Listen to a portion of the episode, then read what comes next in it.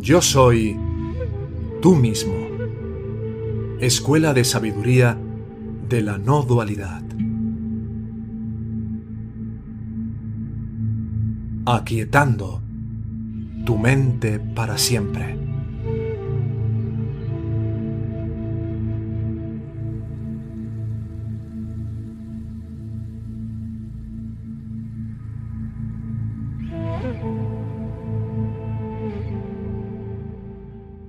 Hermanos, hermanas, bienvenidos a una nueva edición del Aula Abierta y hoy estamos con Ernesto para responder preguntas.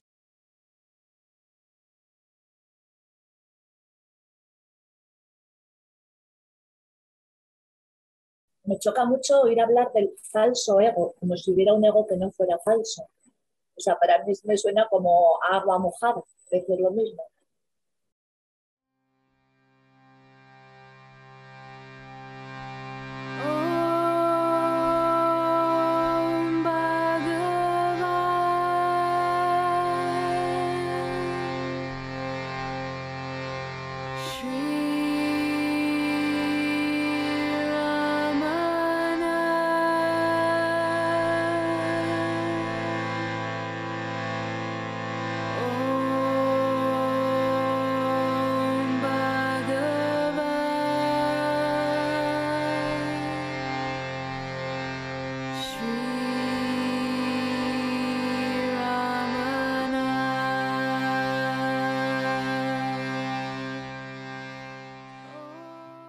El ego es completamente una ilusión, pero desde el punto de vista de las enseñanzas de Bhagavan, eh, llegó un momento en que vieron que el único sentido por el cual debían de ser transmitidas estas enseñanzas, al igual que hicieron Shankara o Gaudapada ¿no? en el Advaita antiguo tradicional, es porque hay una visión fantasmal e ilusoria de creer uno ser una entidad separada por la fantasmagórica configuración que se produce cuando se levanta este ego asociado a un cuerpo. Se genera una falsa conciencia, una falsa conciencia de uno mismo, que es completamente eh, fantasmal, completamente ilusoria e hipnótica. Pero que en el momento en el cual se acepta y se cree que es real esa perspectiva o esa visión, automáticamente se empiezan a generar todo un amontonamiento de creencias ah, en forma de pensamientos que tienden a consolidar esa visión y esa perspectiva para que se vuelva absolutamente real para el que está percibiendo desde esa entidad separada y como esa entidad separada. Entonces, el decir falso ego es una manera de recordar que aquello que creemos ser como esta persona o este cuerpo es ilusorio y que no debemos de caer en la tentación de creer que no es real para nosotros mientras nos estamos percibiendo así, porque será necesaria una asunción, como bien has apuntado, de una responsabilidad inicial y primera de que yo me siento mal, de que yo estoy dolido, de que yo tengo sueños o tengo alegrías o tengo ambiciones, y a partir de ahí aplicar la autoindagación, de verificar realmente si este yo está en alguna parte, yendo a inspeccionar directamente a ese que está siendo el pensador, el sentidor, experimentador o el atendedor de lo que sea, y verificando, como nos dice Bhagavan en el versículo 26 de los 40 versos sobre la realidad, que toma vuelo. Toma vuelo porque cuando miro directamente a ese yo que está pensando, a ese pensador, descubro que no hay nada, toma vuelo, como dice Bhagavan, es que miro internamente y solo veo un espacio de conciencia vacío, silencioso y con algún pensamiento que puede venir de vez en cuando porque todavía no me ha atendido con la suficiente intensidad y con la suficiente profundidad como para que realmente no, no encuentre rastro alguno, por lo menos temporalmente mientras no se vuelva a levantar con fuerza.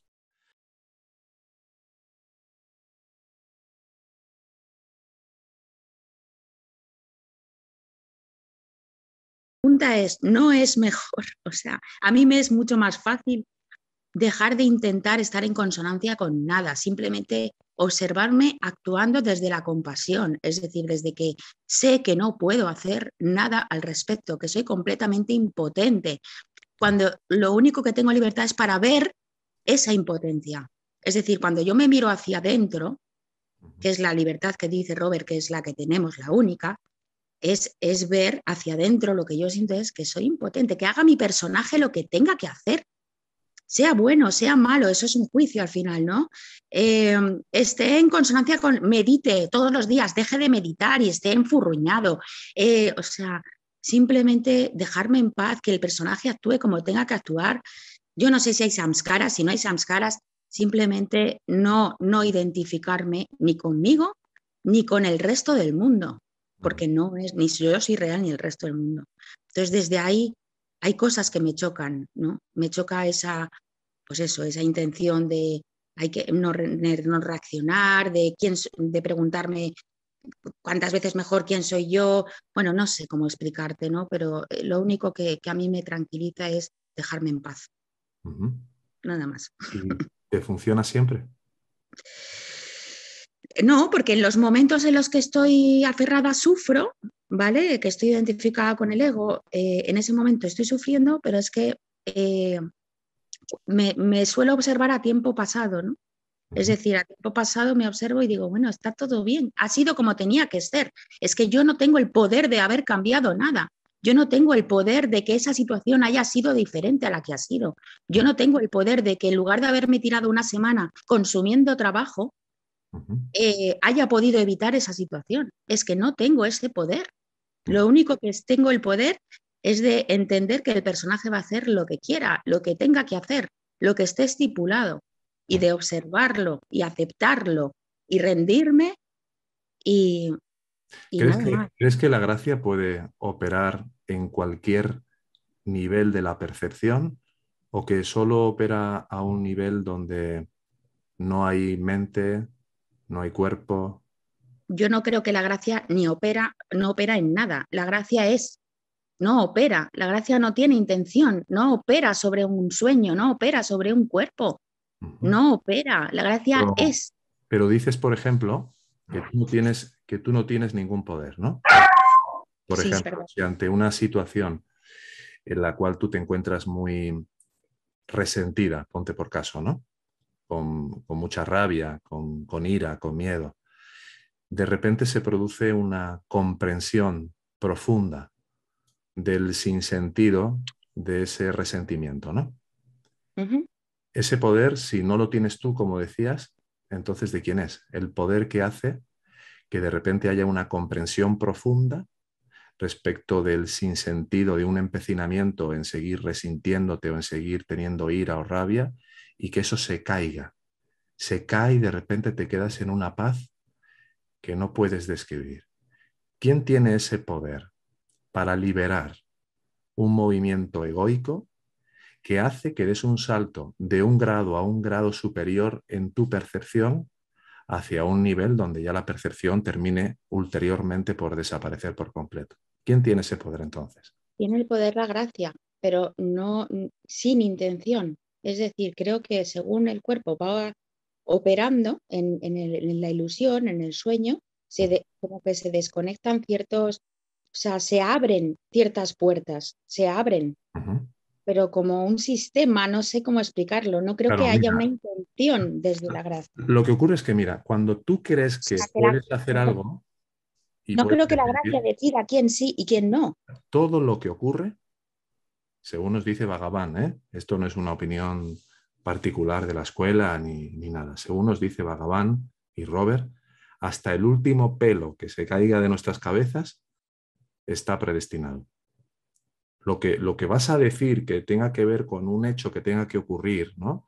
cualquier reacción que tengas que, que tener, que termine deviniendo en una experiencia, si eso ocurre, es porque estaba predestinado que ocurriera. Entonces, ¿Qué es lo que ha seleccionado todas y cada una de las circunstancias, experiencias que vamos a vivir en nuestra, en nuestra vida? El gurú, la gracia, el ser, tú misma, lo que tú eres en realidad. Ha seleccionado todo eso. Por lo tanto, opera en todos los niveles de la percepción, a veces justo en una concomitancia o en un acontecer paralelo con la ilusión. Es decir, tú tienes la ilusión de que tú puedes decidir ponerte a meditar. ¿no? Y al mismo tiempo que está aconteciendo esa ilusión de que tú crees que tú tienes alguna capacidad de decidir, ocurre que esa creencia que tú tenías de que puedes decidir era parte de lo que estaba predestinado en el plan que ocurriera para que te pusieras a meditar. Por eso se nos dice en la enseñanza que tenemos que actuar como si todo dependiera de nosotros, porque no sabemos de qué forma la gracia va a utilizar en un momento determinado una creencia que nosotros estamos arrogándonos como que la estamos teniendo nosotros, un pensamiento que no es un actor, que no es un agente, que no tiene la capacidad de hacer absolutamente nada, creyendo que él puede decidir algo.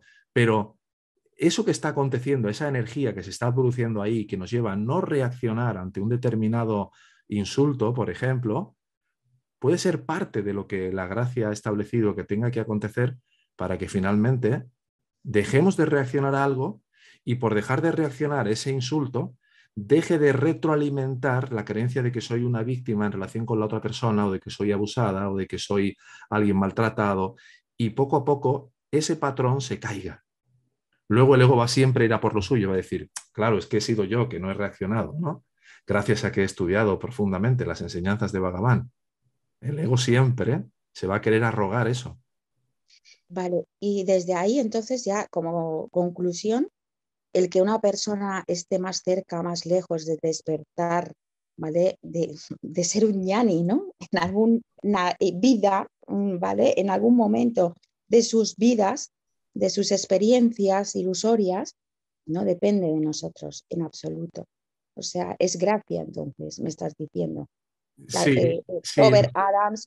Lo, que lo pasa que Robert nos dice siempre, si tú partes de la base de que todo está predestinado, tu ego puede utilizar eso perfectamente para llevarte a un estado como de absoluto, absoluta apatía o sin sentido.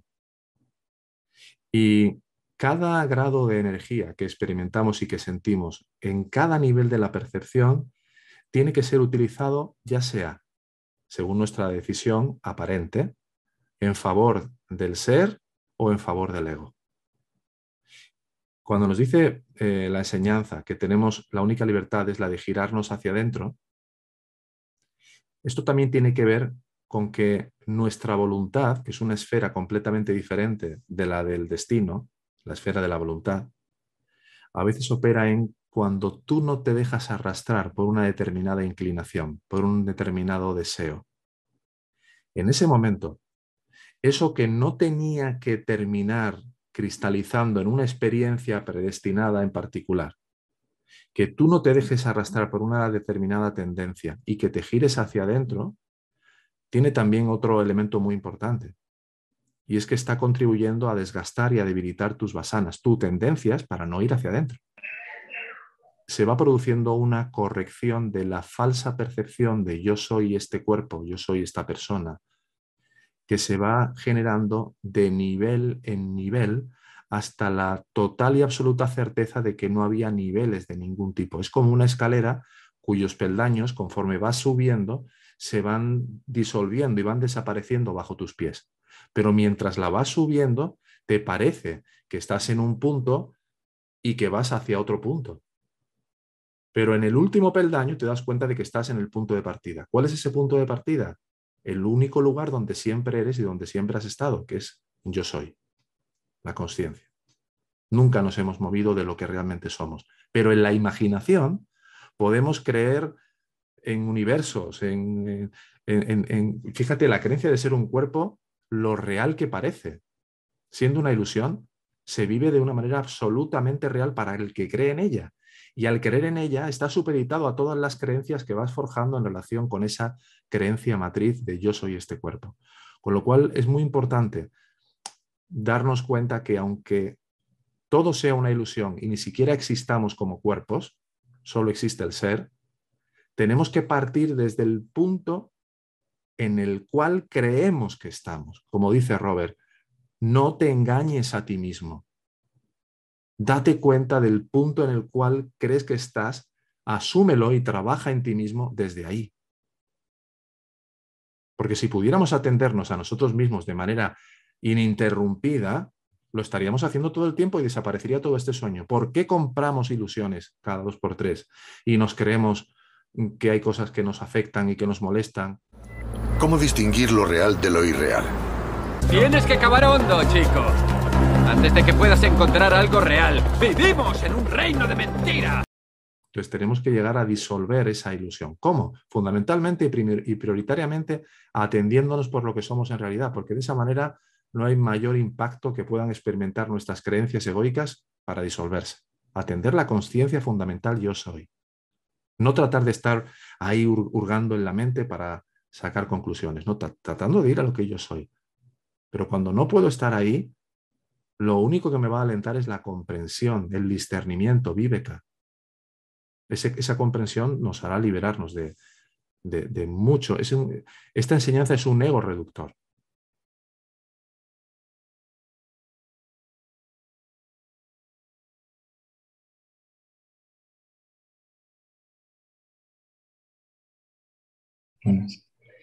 Pues en mi camino he tenido como una trampa eh, recurrente respecto a las preferencias y a los sesgos. es muy, muy, muy, muy, muy fácil caer en extremos y en dividir la realidad y la existencia en polos opuestos. Y tengo una intuición muy profunda de que todo debe ser integrado y que debe haber un entendimiento holístico, como que la verdad es todo inclusiva. Y los principales sesgos que tengo en mi vida personal es sobre Dios trascendente e inmanente. Muchas veces tiendo mucho a, a realizar hacia que algo es muy trascendente, que está más allá de, de todo, y me olvido de que realmente también es todo pervasivo y que también es inmanente y que también es el aquí y el ahora. También suelo tender a irme hacia o el ego o hacia el despertar, pero también estoy creando otra distinción entre lo espiritual y lo material, ¿no? entre lo divino y lo mundano, entre incluso la dualidad y la no dualidad, también finalmente, entre el sueño, la vigilia, el sueño profundo, entre el sueño y el soñador, y también finalmente incluso en este entendimiento entre estar decidiendo no ser, no tener preferencias a tener preferencias a tener sesgo. Entonces, respecto a esta primera pregunta sería, ¿cómo puedo unir y unificar todo? Que todo sea todo inclusivo, que, que, que, sea un abrazo total y completo. Muy interesante tu pregunta, Alex. ¿Qué es lo que nos ocurre a partir del momento en el cual queremos habernos separado de la fuente, de lo que somos en realidad? Que empezamos a disociarnos por capas, cada vez en mayor fragmentación, hasta un nivel de fragmentación terrible, ¿no? Donde ni siquiera coincide lo que piensas con lo que sientes, con lo que dices, con lo que haces, totalmente divididos. Entonces, ¿cuál es la manera que llevará a la disolución de los opuestos, de los pares de opuestos, que en la enseñanza se conocen como las diadas, ¿no? Bello, feo, eh, agradable, desagradable, etcétera, etcétera en la medida que nos podemos ir unificando. ¿Cómo nos vamos unificando? Conforme vamos dando una respuesta desde el yo que parecemos ser, que sea realmente la respuesta correcta. Y no digo la respuesta correcta desde el punto de vista de qué es lo correcto o incorrecto, porque volveríamos a caer otra vez en, dualidades en cuanto a qué es lo que moralmente está bien o éticamente está bien o no está bien, sino en relación a la única referencia que realmente permitirá una unificación final de todos los pares de opuestos hasta estar total y absolutamente integrados y unificados, que es la referencia del espíritu, de la conciencia en ti. Esta conciencia que realmente somos, ¿de qué está hecha? Su esencia es bondad, es inteligencia, es energía, es compasión, es claridad, es valor, es arrojo. Entonces, si yo cada vez que ante una determinada situación, donde suelo dar una respuesta que retroalimenta esa división y esa disociación, empiezo a dar la respuesta correcta desde el punto de vista del espíritu del ser en ti, estás empezando a unificarte, porque estás empezando a dar una respuesta que sería la respuesta que daría la totalidad totalmente unificada ante esa situación. Y eso te va ordenando poco a poco, te va uniendo poco a poco, va todos los pedazos de, y todos los aspectos que se han disuelto y separado de lo que realmente eres, se van volviendo a unir, se van volviendo a unir, se van volviendo a unir. Hasta que llega un momento en que no hay una mentira que pueda salir de tus labios, ni una tendencia a mentir. No hay una sola tendencia que te empuje a querer dañar a cualquier ser vivo. No hay ni un solo movimiento de tu mente, de tu pensamiento, que te arrastre hacia cualquier tentación o cualquier deseo del cuerpo. Y eso, de forma natural, lo que te va llevando es a, a ese puro atenderte por lo que realmente eres. Cada vez con un mayor amor y con una mayor determinación y eso disolverá por completo todas las preferencias, todas las dualidades, todos los gustos y disgustos.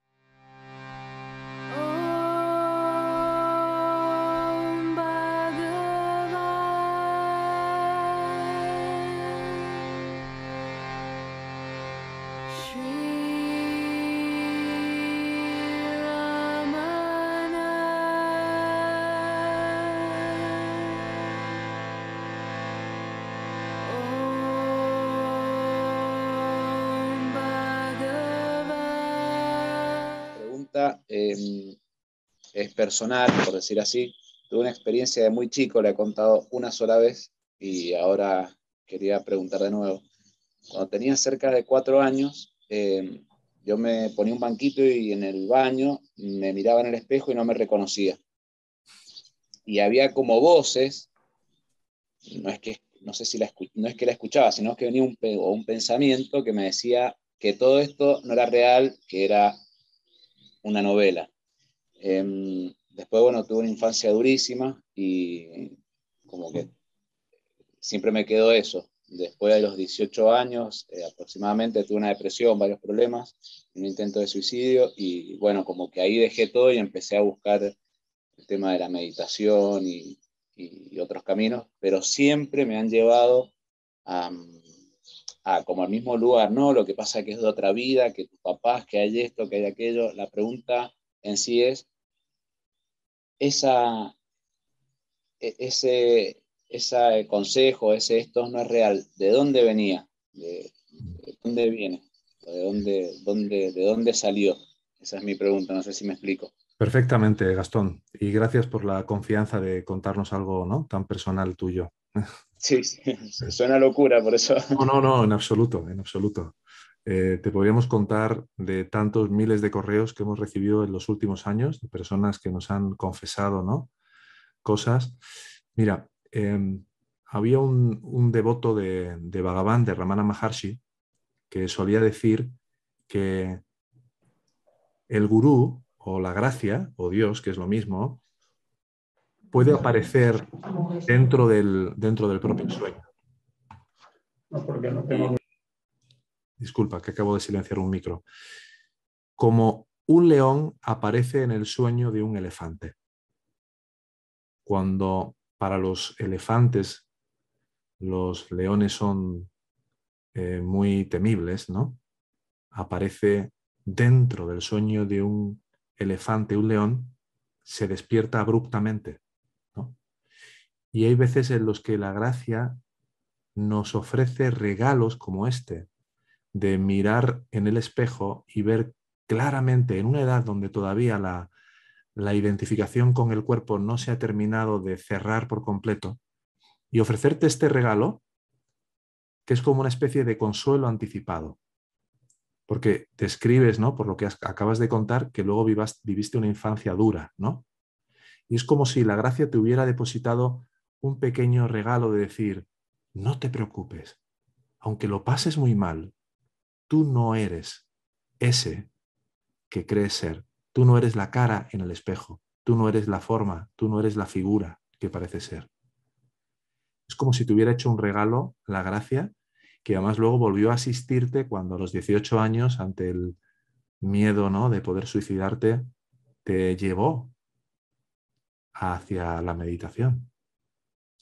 Así que misteriosamente siempre somos tan cuidados, tan guiados, que, en fin, puedes tener toda la confianza de que eso, tu propio ser, lo que realmente eres desde una dimensión superior, más allá del sueño, encontró la manera de acceder a ese niño subido en la banqueta para darle un pequeño espacio de consuelo y de paz. Y que luego te ha traído a tener un interés por una enseñanza como esta, además.